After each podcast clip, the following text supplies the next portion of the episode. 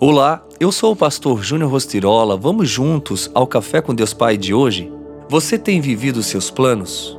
Porque sou eu que conheço os planos que tenho para vocês, diz o Senhor.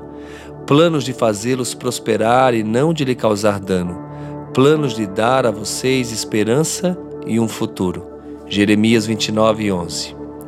As coisas acontecem por uma razão se por um lado as pessoas costumam dizer isso quando algo inesperado acontece, mas também buscam aceitar o imprevisível com seriedade. Por outro lado, muitos em nosso mundo discordam dessa afirmação.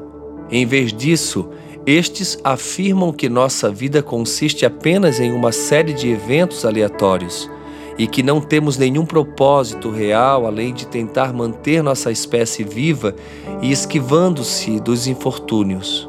Algo no coração humano, no entanto, se enche de medo com a noção de que não temos controle nenhum sobre o futuro e de que a incerteza nos aguarda a cada esquina. O ser humano gosta de sentir que está no controle da própria vida e das situações que o rodeiam. Ao perceber que esse controle não existe, pode ser tomado por desespero. Como a vida poderia ser aleatória e sem propósito? O que a Bíblia diz a respeito disso? Até o momento em que conheci Cristo e seus planos para a minha vida, eu pensava que a vida era sem graça e vazia, que as outras pessoas tinham sorte, que eu é que não tinha, eu era um fracasso.